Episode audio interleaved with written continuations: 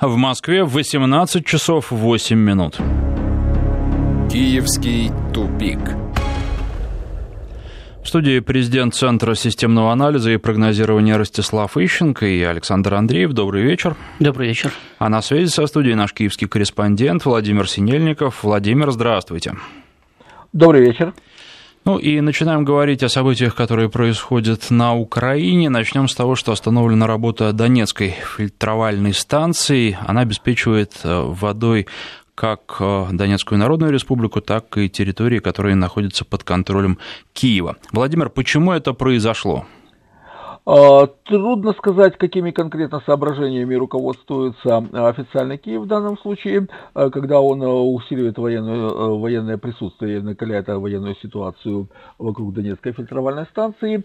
Но я думаю, что то мнение, которое было высказано в Донецкой республике по поводу того, что это подготовка к масштабному наступлению, более чем вероятно. Дело в том, что Донецкая фильтровальная станция, которая расположена в так называемой серой зоне, как вы правильно отметили, снабжает водой и Донецк, и те территории, которые контролирует Украина, и если она будет захвачена, если там будут э, организованы наступления, то это поставит Донецк на грань гуманитарной катастрофы. Но огромный город оставить без воды и альтернативных источников там нет никаких, это означает, что город просто будет умирать от жажды. Наладить туда подвоз воды в канистрах, э, цистернами, на автомобилях, но это очень, это очень трудоемко, это очень технически сложно, это невероятно дорого. То есть фактически это такая стратегическая позиция, захват которой обеспечит официальному Киеву фактический контроль над Донецком и, соответственно, улучшит его стратегические позиции в этом районе. Э, поскольку уже совершенно очевидно, что Киев не будет выполнять Минские соглашения, а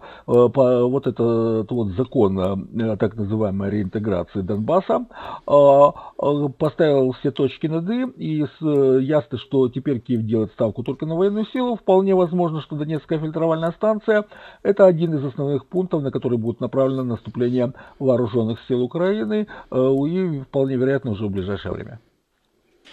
А, ну, а вы что думаете, зачем это делается? Действительно, возможно, в ближайшее время масштабное наступление? Ну, не думаю, что там возможно масштабное наступление в ближайшее время. Хотя бы потому, что о масштабном наступлении в ближайшее время там говорят, начиная с февраля 2015 года, вот как заключили Минские соглашения – вторые. Так все там рассуждают о возможности масштабного наступления. Но дело в том, что Украина сама признается, что у нее нет ни сил, ни возможности на организацию масштабного наступления. Это первое. Второе, это ведь не первая подобного рода провокация, в том числе, кстати, из Донецкой фильтровальной станции. Там были и обстрелы, там были и захваты, и прекращение работы и так далее. Тут как раз проблема в том и заключается, что не имея возможности подавить э, Донбасс вооруженным путем, с одной стороны, а с другой стороны, не имея желания э, заключать реальный мир на каких-то компромиссных условиях, Украина не может просто держать войска на фронте. Им надо, надо постоянно как-то подпитывать. Для этого нужны постоянно какие-то провокации, которые будут и населению Украины, и войскам показывать, что война все-таки идет. Вот наступили, отступили, зашли в серую зону, вышли, блокировали работу Донецкой фильтровальной станции, разблокировали и так далее. Потому что я думаю, что как раз если бы Украина готовила бы масштабное наступление, то она бы просто в его ходе бы самом начале, захватила бы эту фильтровальную станцию и продолжала бы наступать дальше, пока были бы такие возможности. Ну, а не было бы, таки не наступала бы дальше. Все. А так, блокировка работы, это не первый, я думаю, не последний случай. Это, в общем-то, вполне в духе Киева. Обстрелы происходят постоянно. Ну, если не каждый день, то каждые два дня идут сообщения об обстреле то Донецка, то Луганска, то еще каких-то населенных пунктов. Э, ситуация с захватом или там, с блокированием работы стратегических объектов, причем объектов, которые действительно э, занимаются жизнеобеспечением не только Донецкой или Луганской, но и тех территорий ДНР, ЛНР, которые сейчас захвачены Киевом. Значит, это тоже, кстати, общее место не происходит несколько реже, но, наверное, раз в месяц или раз в два месяца подобного рода провокации возникают. То есть, по большому счету, с моей точки зрения, там ничего особо нового не произошло. То есть речь идет о постоянной э, дестабилизации обстановки в районах, и в том числе в районах э, подконтрольных ну, Киеву. Да, ну такой умеренной дестабилизации, да, для того, чтобы с одной стороны значит, можно было постоянно рассуждать о том, что там идет война, но с другой стороны, чтобы, не дай бог, действительно не развернулись какие-то крупные военные действия, которые могут стоить Киеву серьезных потерь в людях, в технике, в территориях, там, ну и, в общем-то, дестабилизируют тогда обстановку и в самом Киеве. Вот. А такие вот мелкие провокации, значит, это вполне в, в духе нынешней украинской власти. Следующая новость. Министр внутренних дел Украины Арсен Аваков прибыл с пятидневным визитом в Вашингтон, причем заявил, что, безусловно, будет обсуждать там и политические вопросы. На следующий день после его приезда в Америку «Украинская правда», сетевое издание, опубликовало большое интервью с Аваковым, которое было заготовлено еще э, перед его поездкой, но опубликовано как раз во время поездки. Владимир, скажите, а с кем Аваков будет встречаться в Америке? Аваков сам сказал, во-первых, уже подписано соглашение о декларации о сотрудничестве с Федеральным бюро расследований Соединенных Штатов, но это так, констатация того факта, который уже есть. Все прекрасно знают, что, э, например, Национальным антикоррупционным бюро Украины напрямую управляют э, Федеральное бюро расследований. Э, и вот то, что сейчас это делается явно, это просто уже фиксация реально существующих отношений. Аваков также заявил, что там будут иметь место политические обсуждение политических вопросов, и это гораздо более важно. Он не говорил о том, с кем он будет встречаться, но если проанализировать ту ситуацию, которая есть сейчас на Украине, Украина э, совершенно очевидно стоит, даже если это будет сделано официально на пороге смены власти, через год в стране выборы президента, и, соответственно, сейчас ведутся консультации по поводу того, кого американцы назначат новым президентом Украины. Аваков связан с Яценюком, Яценюк сейчас пытается вернуться в большую политику на фоне э, абсолютно провалившегося и теряющего следующего рейтинг Порошенко. По большому счету у Соединенных Штатов выбор очень невелик, у них тут э, нет таких сколько-нибудь реальных и харизматичных фигур, на которые они могут поставить, и они должны делать выбор в таком очень ограниченном, среди очень ограниченного круга лиц. С одной стороны сторонники Порошенко, с другой стороны сторонники Яценюка, и э, ну, Юлия Тимошенко, что там пытается понравиться американцам, но так, создается такое впечатление, что американцы ее всерьез сейчас не воспринимают. А, так вот, Аваков, очевидно, будет лоббировать интересы Яценюка, доказывая, что только Яценюк с его откровенно прозападной, абсолютно прозападной ориентацией, с его откровенной русофобией станет наилучшим преемником Порошенко в этой должности. И это, кстати, очень примечательный момент, потому что Авакова приглашают и принимают, а вот недавно э, генеральному прокурору Луценко до, дошло до того, что ему даже аннулировали визу в Соединенные Штаты. Луценко это один из, э, одна из ключевых фигур в окружении Порошенко, его основная сейчас политическая опора, это генеральный прокурор Украины, и, соответственно, это показывает, что Порошенко явно у него милости, а вот Аваков и и те, кто за ним стоит в милости. То есть главная тема будет, кто будет будущим президентом Украины.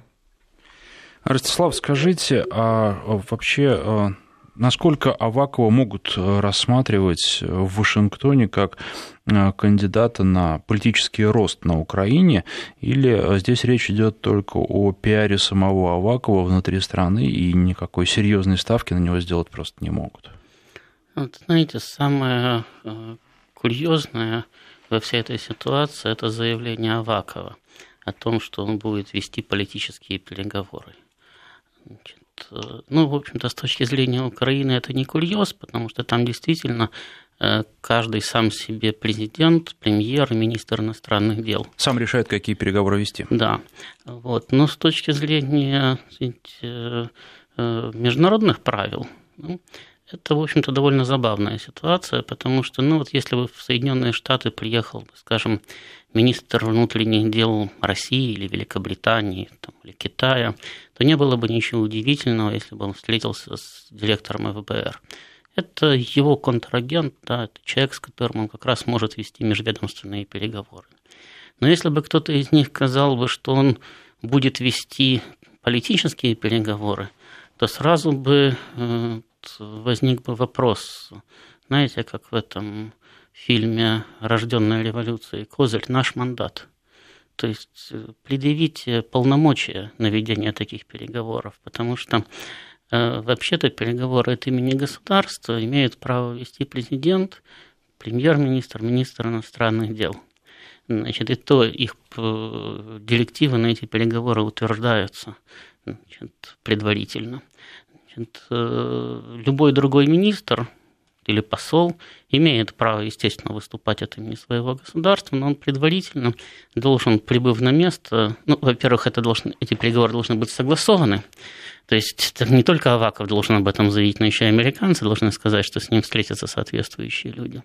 Вот. А во-вторых, у него должны быть, опять-таки, соответствующие полномочия. В той ситуации, которая сейчас э, сложилась на Украине, там, где действительно идет борьба всех со всеми, значит, э, за президентский пост. Э, я очень сильно сомневаюсь, что кто-то может выдать Авакову реальные полномочия на проведение реальных политических переговоров, хотя бы потому, что у Украины сейчас нет реальной политической позиции. Там есть желание отдельных политиков, чтобы американцы их поддержали. Желание Порошенко, возможно, желание Яценюка, хотя Яценюк вот и с Гройсманом играет. Значит, желание Гройсмана, желание Тимошенко там, и так далее. Причем э, сами-то американцы, в общем-то, явно не горят желанием в очередной раз влазить в украинские внутриполитические дрязги. И я их вполне понимаю, потому что кто бы там ни пришел к власти в результате этого самоеста, он все равно будет проамериканским политиком. Так какая разница, кто кого съест, значит, зачем же в них вкладываться, если все равно к власти это придет наш человек, да? Значит, ну, украинским политикам для усиления своих позиций внутриполитических необходим вот этот, этот фактор внешнеполитической поддержки. Поэтому и Порошенко ездил в Соединенные Штаты, чтобы хотя бы сфотографироваться с Трампом и добивался этого несколько месяцев, добивался простой фотографии. Поэтому и Тимошенко ездила в Соединенные Штаты на переговоры, и Яценюк там бывал, и Аваков, и кто-нибудь еще поедет. Они все туда периодически ездят. И поэтому на Украине э, то, что э, Луценко э, заблокировали въезд в Соединенные Штаты, было воспринято не как оскорбление государства, генерального прокурора которого официальное лицо, ехавшего, кстати, на официальное мероприятие, не пустили в страну. А как один из факторов внутриполитической борьбы, там начали хихикать и радоваться. Вот видите, а Луценко-то в Штаты не пустили, значит, и просчитывать, кому от этого станет значит, лучше. Значит, наши шансы повышаются. Да, значит, кому теперь от этого станет лучше. Хотя э, то, что э, там, допустим, в Штаты не пустили Луценко, а пустили Авакова, значит, э, вряд ли можно трактовать именно как вот пренебрежительное отношение к Порошенко лично. Понятно, что у Порошенко сейчас рейтинг никакой, американцы прекрасно понимают. И на Украине там многие говорят о том, что хочет он или не хочет, а э, следующие выборы он не выиграет, и на следующую пятилетку власти не останется. Значит, но дело в том, что Аваков тут э, представляет Народный фронт, который пока что все-таки партнерствует с Порошенко, и который пока что поддерживает порошенковского премьера. То, что они друг с другом ведут себя как пауки в банке, это понятно. Но поменяйте Порошенко на кого-то другого, они все равно будут точно так же себя вести. Уберите Яценюка, ну вот, допустим, убрали Яценюка, да? Порошенко назначил премьером абсолютно своего человека Гройсмана которого он там на Винницком рынке нашел, вырастил, выкормил, значит, сделал премьер, сначала сделал председателем Верховной Рады, потом сделал премьером. Ну и что? Сейчас Украина обсуждает проблему того, Гройсман уже сдал Порошенко, он его сдаст немножко попозже, он его сдал за, за то, чтобы стать президентом, или он его сдал за то, чтобы остаться премьером при следующем президенте. То есть э, там, там ситуация такая, что в любом случае они будут вести вот эту вот внутреннюю самоедскую борьбу, и если у них по чечаянию пройдут следующие выборы, или каким-нибудь образом появится следующий президент, или другим образом, вне выборов, то это ровным счетом ничего не поменяет, кроме фамилий конкретных людей, находящихся у власти и сидящих на конкретных финансовых потоках. Только и всего. Вот, поэтому, с моей точки зрения, это да, это мелкий пиар Авакова, который приехал в Соединенные Штаты, раздулся как жаба и сказал, а сейчас я здесь еще проведу важные политические переговоры. Потом можно будет вернуться на Украину и на вопрос, э, о чем вы там договорились в Соединенных Штатах, он скажет, я договорился о гигантской политической поддержке Украины. То же самое, что всегда делает Порошенко, с которым тоже никто особенно не разговаривает, но он приезжает и говорит, у меня были прекрасные переговоры, у нас величайшие достижения, и мы сейчас двинемся вперед семимильными шагами. И так это продолжается уже 4 года и будет также продолжаться. Владимир, а на Украине как к Авакову относится? Владимир? Видимо, потерялась у нас связь с Киевом, но будем надеяться, что в ближайшее время Владимир вернется. Ну, пока Владимир не вернулся, я могу сказать, что на Украине так Авакову явно относятся не очень хорошо, да, хотя бы потому, что э, в своей предыдущей жизни, да, в своей предыдущей жизни он э, был харьковским бизнесменом, рвавшимся в политику и причем использовавшим крайне грязные методы, в том числе э, его обвиняют в уголовных преступлениях. Значит, он еще успел там поработать одно время харьковским губернатором. У него большие проблемы с действующей харьковской властью, с которой он, кстати, город делит, никак поделить не может. У него большие проблемы со всеми, так сказать, партнерами, потому что он рассматривает себя как самодостаточную величину, и пытается, будучи министром внутренних дел и контролируя максимальный силовой ресурс на Украине, влиять на всю политику. Вот э, совсем недавно, сейчас как-то об этом перестали говорить, но еще два месяца или три месяца назад на Украине почти каждый материал об Авакове заканчивался утверждением о том, что ни одно постановление Кабмина не выходит без визы Авакова. То есть для того, чтобы вопрос вынесли на заседание Кабмина и поставили на голосование, надо, чтобы Аваков согласился с тем, чтобы этот вопрос рассматривали. Ну и практически предвосхитил его самое решение. То есть он пытается играть роль такого серого кардинала, да? Значит, причем опирающегося на силовой ресурс. Когда, опять-таки, когда все делят э, оставшиеся финансовые потоки, вы понимаете, это никому особенно не нравится. И каждый хотел бы Авакова тоже немножко подвинуть и поставить на его место своего человека. Ну, вот мне подсказывают, что Владимир Синельников а, к нам вернулся. Владимир, вам тот же вопрос, как а, на Украине к Авакову относится? Э, к Авакову относится, вы знаете, э, двоякое отношение. С одной стороны ненависть, с другой страх. Я бы не сказал, что у этого человека есть какой-то политический рейтинг, то есть э, на выборах ему абсолютно ничего не светит, он не получит ни, ни малейшей поддержки избирателей, но его боятся, боятся, потому что у него в руках на сегодняшний день самая мощная силовая структура МВД, а МВД по некоторым показателям превосходит по военным показателям даже Министерство обороны обороны Украины, в его, под его полным контролем так называемые добровольческие организации, то есть фактически э, э, э, группы стоящих вне закона отвязанных э, террористов, которые нечего терять и которые готовы на любое преступление, и которые отличаются невероятной, невероятной жестокостью и абсолютной аморальностью, и именно это внушает всем чувство страха. То есть это такой кровавый пес режима. Э, именно поэтому я и говорил, что когда Аваков поехал в, в Америку, он договаривался не для себя, он договорился для Яценюка. Кстати, Аваков в кабинете министров имеет влияние именно потому, что он представляет напрямую Народный фронт.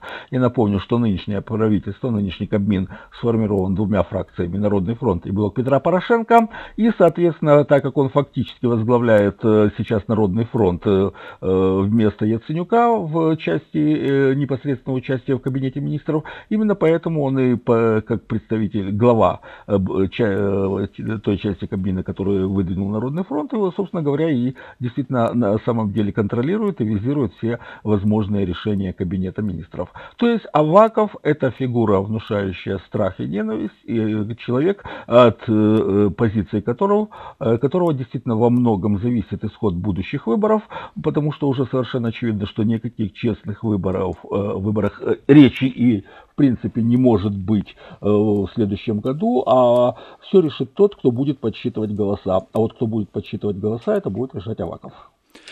Ну что же, у нас остается до новостей совсем немного времени. Я проанонсирую просто следующую тему, а подробности Владимир расскажет, а Ростислав прокомментирует уже после новостей. Минут через три это произойдет, через 3-4. В Верховной Раде зарегистрировали обращение президента о создании автокефалии по местной церкви на Украине. И сейчас этот вопрос будет рассматриваться. Правда, есть определенные вопросы. Не совсем понятно, почему вопросом занимается Верховная Рада. Казалось бы, другие инстанции здесь должны принимать решения. Вот обо всем этом сразу после выпуска новостей. Напоминаю, что в студии президент Центра системного анализа и прогнозирования Ростислав Ищенко, а на связи со студией по телефону наш киевский корреспондент Владимир Синельников. Киевский тупик. 18 часов 33 минуты в Москве. В студии президент Центра системного анализа и прогнозирования Ростислав Ищенко и Александр Андреев. А на связи со студией наш киевский корреспондент Владимир Синельников. Ну, как я уже проанонсировал до новостей, в Раде зарегистрировали обращение президента о создании автокефалии по местной церкви на Украине. А, но вот, Владимир, вопрос. Речь, конечно, идет о том, что украинские власти хотят создать свою независимую церковь. Тем не менее, насколько этот вопрос решения его в компетенции властей Украины? А, вообще это вопрос не в компетенции властей Украины, хотя президент лично этим занимается, и Верховная Рада к этому готова подключиться. Тем не менее, это совершенно очевидное вмешательство в дела в церкви на Украине, как и практически во всех странах, э, э, во всяком случае в Европе. Э, церковь отдельно от государства, и то, что делает президент и сейчас намерен сделать Верховная Рада, это грубейшее вмешательство во внутрицерковные дела. А, кроме того, речь в данном случае не идет о создании украинской независимой церкви, потому что на Украине есть две формально две независимых юридические конфессии. Это Киевский патриархат во главе с Филаретом Денисенко, растригой Русской Православной Церкви, отлученным от церкви и преданным анафеме, и Украинская автокефальная Православной Церкви, а, которая не такая скандальная, как Киевский патриархат, но тем не менее а, а, абсолютно не каноничная. Дело в том, что Киев сейчас пытается добить создание не независимой украинской церкви, а канонической церкви, которая бы имела признание своей законности, то есть каноничности со стороны и Вселенского православия, и со стороны Ватикана. А, Ватикан и Вселенское православие взаимно признают каноничность друг друга, все остальные церкви для них являются еретическими, и вот этот Киевский патриархат и Украинская православная церковь, они находятся в изоляции, как со стороны э, Ватикана, так и со стороны э, Вселенского православия. Соответственно, Киев ставит целью признания их автокефалии, и для этого он намерен подключить патриарха Константинопольского Варфоломея, который якобы должен дать так называемый Томас, то есть благословение на создание автокефальной церкви. Э, даже с точки зрения церковного канона это абсолютный нонсенс, э, потому что, кстати, 10 лет назад Варфоломей приезжал в Киев по приглашению Ющенко. Ющенко его тогда с невероятным упорством уговаривал уговаривал признать каноничность Киевского патриархата, Варфоломей отказался и отказался по той причине, что это абсолютно противоречит церковной традиции, которая зафиксирована еще в 326 году нашей эры на Никейском соборе, и, собственно говоря, признать каноничность Киевского патриархата, где нет ни одного священника, который получил бы свой сан согласно канонам э, канонической церкви, извините за тавтологию, так вот это означает просто сломать всю эту традицию и фактически разрушить каноничность э, э, всего православия. Удастся ли Порошенко на этот раз протянуть эту, эту идею признания э, каноничности Киевского патриархата, трудно сказать, потому что, хотя это и противоречит канонам, но история церкви знает прецеденты, когда э, высшие церковные иерархии шли на нарушение церковного канона. Особенно много таких примеров в истории католической церкви. А, Ростислав, ну а вы как считаете, во-первых, для чего такие попытки предпринимаются, если они заведомо обречены на неудачу? И, во-вторых, а, ну, зачем все это нужно а, внешним силам, ну, церковным силам, и ну, есть ли вообще хоть какая-то вероятность, что они будут с киевским режимом нынешним неустойчивым связываться? И они, разговаривать они разговаривают, но вот... Они незаведомо обречены на неудачу, хотя бы потому, что и киевские власти, в общем-то, их зарубежные партнеры упорно уже почти 30 лет работают над созданием независимой Украинской православной церкви, автокефальной, но рассматривают они ее в первую очередь именно как независимую от Москвы. Значит, мотивируют они это, в общем-то, э, достаточно глупо, они заявляют, что каждое, что в православии, мол, так положено, что каждое независимое государство имеет свою независимую православную церковь. Это неправда.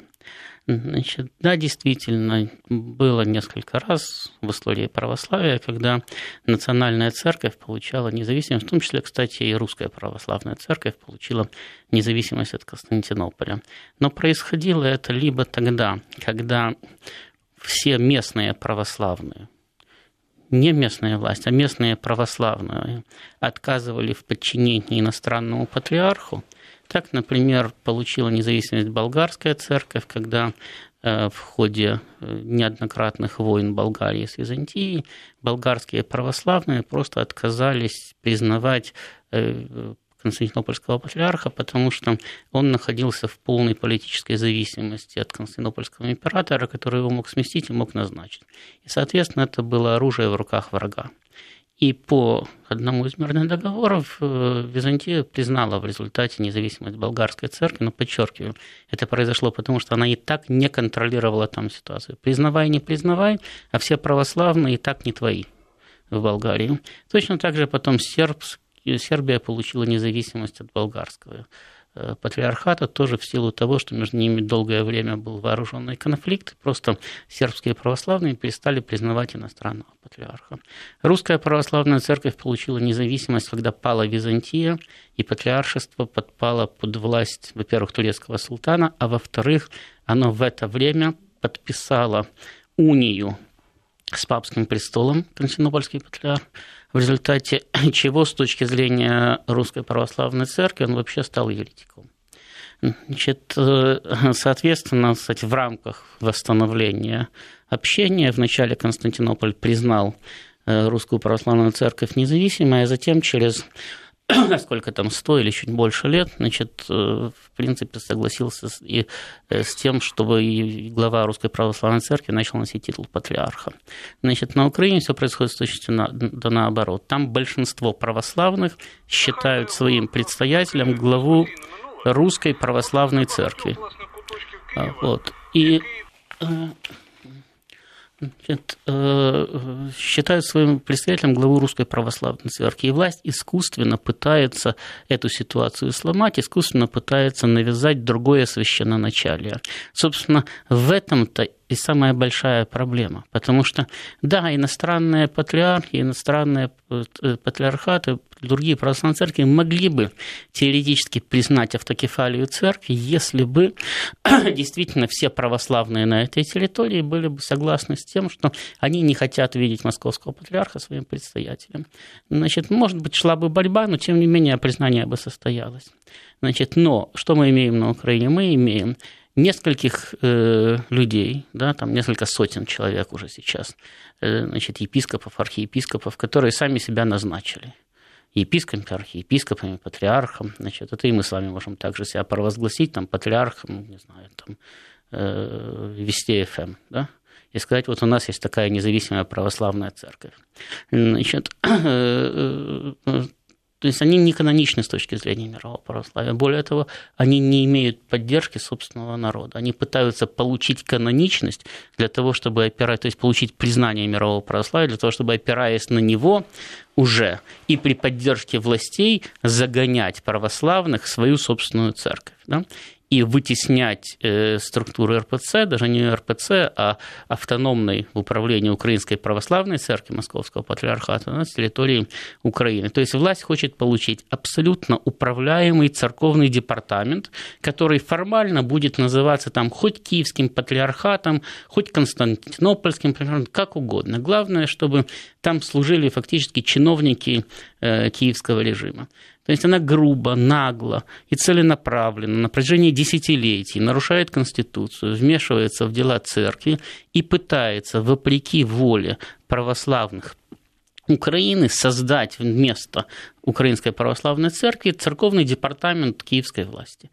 Вот о чем, собственно, идет речь. И, безусловно, Соединенные Штаты в этом Украину поддерживают значит, потому что это резко усилило бы возможности киевской власти, в том числе пропагандистские, значит, но все упирается в канонические правила мирового православия, потому что, э, конечно, и патриарх Константинопольский, там, и э, другие патриархи некоторые, да, то есть не все отшельники-подвижники, некоторые подвержены в том числе и политическому влиянию, но они прекрасно понимают, что пойдя на такой шаг, они могут не улучшить положение того же там Филарета, Денисенко, да, на Украине, значит, но резко ухудшить, то есть они могут сами выпасть из мирового православия. То есть с ними прекратят общение православной церкви, потому что это будет э, крайне негативный прецедент. У каждой практически православной церкви да, есть вот подобного рода самопровозглашенные там, еретики, раскольники и так далее. И поэтому мировое православие очень чувствительно относится к подобного рода проблемам. Вот, вот в это единственное, единственное, во что все это упирается, в то, что желание это есть с техническими возможностями проблемы. Но, как я понимаю, все равно вы не исключаете такой возможности. Ну, в этом направлении идет работа. И почему сейчас Киев активизировался вновь, да? Потому что они посмотрели, что Соединенные Штаты пошли в разнос. Есть доказательства в деле Скрипалей? Нету. А нам плевать, мы все равно считаем, что Россия их отравила. Не было э, использования химического оружия в Сирии, его там вообще нету давным-давно, да? А нам плевать, мы все равно считаем, что оно там есть, и что использует его Асад против сирийского народа. Завтра они могут сказать, что у него там и ядерное оружие есть, он свои же города бомбит. Ну и что, что никто не видел, а они знают. Вот поэтому в Киеве решили, что время благоприятное, да, а вдруг Соединенные Штаты сейчас скажут, а нам плевать, все равно надо признавать. И кого-нибудь возьмут и дожмут в пользу Киева. То есть э, ожидают признания автокефалии от Соединенных Штатов а они в первую всего, очередь. Они всего ожидают от Соединенных Штатов. Вы посмотрите, что любые, эти самые, любые их заявления, Соединенные Штаты придут и все за нас решат. Или же, а, американцы нас предали, не решили нашу проблему. Ну что ж, я напоминаю, что в студии президент Центра системного анализа и прогнозирования Ростислав Ищенко. На связи по телефону наш киевский корреспондент Владимир Синельников. После короткого рассказа о погоде будем говорить о том, как на Украине хотят называть Крым, а также о желании украинских морских офицеров получить квартиры в Крыму. А, буквально две минуты, и мы продолжим. Киевский тупик. Ростислав Ищенко, президент Центра системного анализа и прогнозирования, Александр Андреев и наш киевский корреспондент Владимир Синельников. Следующая тема. А, на Украине потребовали вернуть Крыму арийское название. Бывший советник президента Украины Леонида Кучмы, ну, естественно, бывшего президента Украины, экономист и политолог Олег Соскин а, с таким призывом выступил. По его словам, город Херсонес Таврический – это Корсунь, а полуостров – это Таврида. Почему его Крым называют непонятно, сказал Соскин, и он заявил, что городам, расположенным в Крыму, необходимо вернуть генетические и прославянские арийские названия. Они испокон веков были нашими территориями, заявил политолог. Он также сказал о необходимости немедленно разорвать договор о дружбе с Россией и прекратить все дипломатические отношения между государствами, но эта тема как раз не нова. А, Владимир, расскажите немножко подробнее о Соскине и насколько он сейчас имеет влияние. Я бы не сказал, что Олега Соскина можно назвать сейчас влиятельной политической фигурой. Он был достаточно влиятелен при Ющенко. Он, это один из его сторонников, но после того, когда Ющенко потерпел полную политическую катастрофу, э, Соскин отошел в тень. Э, и нельзя сказать, что он, э, сейчас как-то влияет на мнение каких-то серьезных политиков, на позицию политических партий. То есть это он не лидер общественного мнения. Но он действительно поднимает очень интересную тему тему, потому что вопрос об исторической принадлежности Крыма в последнее время приобретает совершенно четкую э, политическую окраску э, и э, огромнейшее политическое значение становится аргументом в политических дискуссиях. И, в принципе, то, что предлагает Соскин, он предлагает вернуть то название, которое каким Крым назвали греки. Таврида – это земля, где жили тавры. Тавры – это упоминаемое в древнегреческих источниках автохтонное население Крыма, э, которое потом, очевидно, было ассимилировано, просто Польша о нем нигде нет упоминаний. Соответственно, территории Крыма назывались тогда Тавридой или Таврией. Кстати, если брать российскую историю и российскую литературу где-то конца 18-го, начала 19 веков, название Таврида, в том числе и у Пушкина, очень, э, очень часто употреблялось, гораздо чаще, чем Крым. И Соскин предлагает просто вернуться к тому, что было до 13 э, века. Я напомню, что татары, э, которые там сейчас живут, это часть Орды Батыя, которые расселились в Крыму в 13 веке, после когда э, Батый пришел в Европу, и после его завоевания часть из них, часть его Орды получила во владение завоеванные земли в Северном Причерноморье. И, собственно говоря, татары тогда и многие исторические названия поменяли, естественно, на свои, которые были им понятны. Почему Крым называется Крымом? Это татарское татарское слово, несколько искаженное Кирим, стена. Под стеной подразумевалось вот этот Перекопский вал, он же Турецкий вал, который защищал Крым э, от э, Азовского до Черного моря, образуя такое непреодолимое препятствие для вторжения э, врагов Крымского ханства на территории, собственно, полуострова. Если говорить по поводу Севастополя, ну это не совсем корректно, потому что Севастополь расположен не на месте, там нет исторической преемственности, и он расположен не на месте Херсонеса, а рядом с Херсонесом. Так что все-таки это разные города. Так что возвращать на Севастополю название Херсонес, очевидно, нет ни малейших исторических э, оснований. Э, но в отношении Тавриды, ну, это повод для дискуссии. Можно поговорить о том, кто больше имел прав назвать э, нынешний полуостров, дать имя нынешнему полуострову, то ли греки, то ли крымские татары. Ростислав, возникает вопрос, у них нет более серьезных тем для обсуждения сейчас, более серьезных проблем? Ну, судя по тому, что нам сейчас говорит Владимир, нет, они это серьезно обсуждают. А, вот, э, потому что э, Соскина я помню, не могу сказать, что я его хорошо знаю, но помню-то я его давно еще, с 94 -го года. И он как-то с течением времени э, становился все более и более, все менее и менее известным, все более и более эпатажным. Значит, возможно, для того, чтобы привлечь к себе внимание, если не сообразительностью, то хотя бы радикализмом. Значит, ну вот в данном случае его заявление носит примерно такой же характер, потому что э, оно же э, обосновано как? Э, он указывает в значительной степени, кстати, справедливо на то, что крымские татары в перспективе могут составить проблему и украинскому правительству. Да, значит, ну вот, и предлагает метод борьбы с ними. Давайте переименуем Крым в Тавриду. Ну, я, честно говоря, думаю, что во что Крым не переименовывай, значит, но если крымские татары там будут в наличии, и захотят составить проблему украинскому правительству, они все равно составят. Другое дело, что крымские татары давно вместе с Крымом ушли от Украины, и сейчас это вообще не украинская проблема, по большому счету. Обсуждание с тем же успехом могут обсуждать, как переименовать там Камчатку, Японию или Корею во что, как, какое историческое название им вернуть. Значит, а те жалкие остатки былой роскоши, которые там числе нескольких сотен беглецов из Крыма остались на Украине, они тоже занимаются таким же точно эпатажем, требуют себе там автономии в Херсонской области, угрожают Киеву чуть ли не военным походом и так далее. Но опять-таки это уровень примерно кстати, э, того же самого Соскина. Сделать-то мы ничего не можем, но давайте хотя бы что-то скажем. Но еще раз повторяю, самое главное заключается в том, что это вообще не украинская проблема – как называть Крым и что делать с крымскими татарами.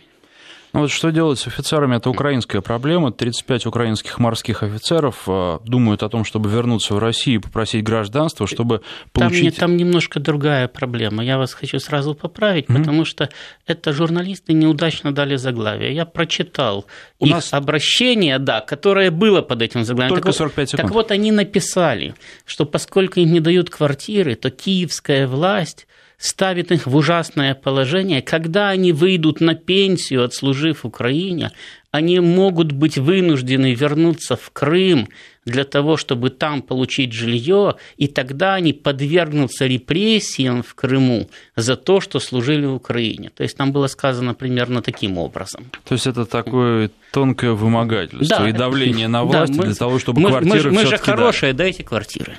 Ну что же, наш эфир подошел к концу. Президент Центра системного анализа и прогнозирования Ростислав Ищенко. На связи со студией был наш киевский корреспондент Владимир Синельников и Александр Андреев. Киевский тупик.